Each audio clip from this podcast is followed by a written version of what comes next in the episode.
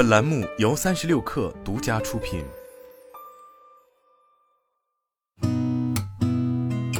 八点一刻，听互联网圈的新鲜事儿。今天是二零二三年十月二十号，星期五，早上好，我是金盛。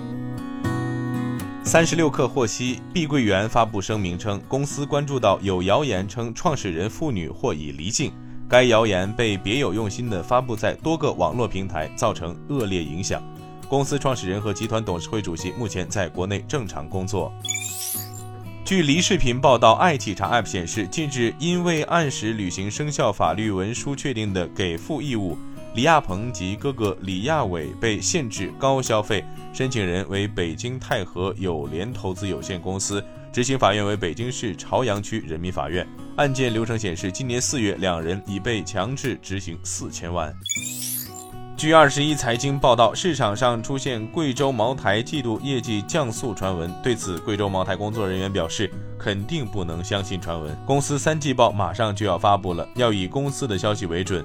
股价下跌也与巡视没有关系。目前我们已经关注到股价问题，也在查找原因。需要公告的情况下，公司会发布相关公告。据界面新闻报道，诺基亚今天宣布调整营运策略，目标是到二零二六年底总成本基础较二零二三年降低八亿至十二亿欧元，这意味着人员开支将减少百分之十至百分之十五。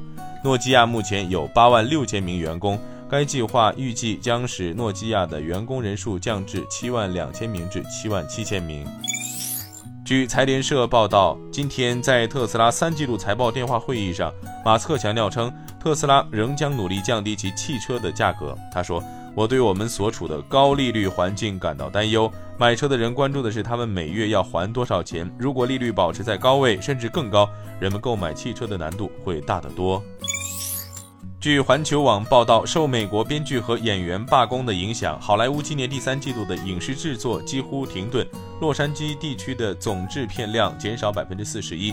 负责协调洛杉矶地区影视许可证的专业机构 Film LA 发布的最新报告数据显示，与去年同期相比，今年第三季度该地区有剧本电视节目制作下降了百分之九十九，项目几乎全部暂停。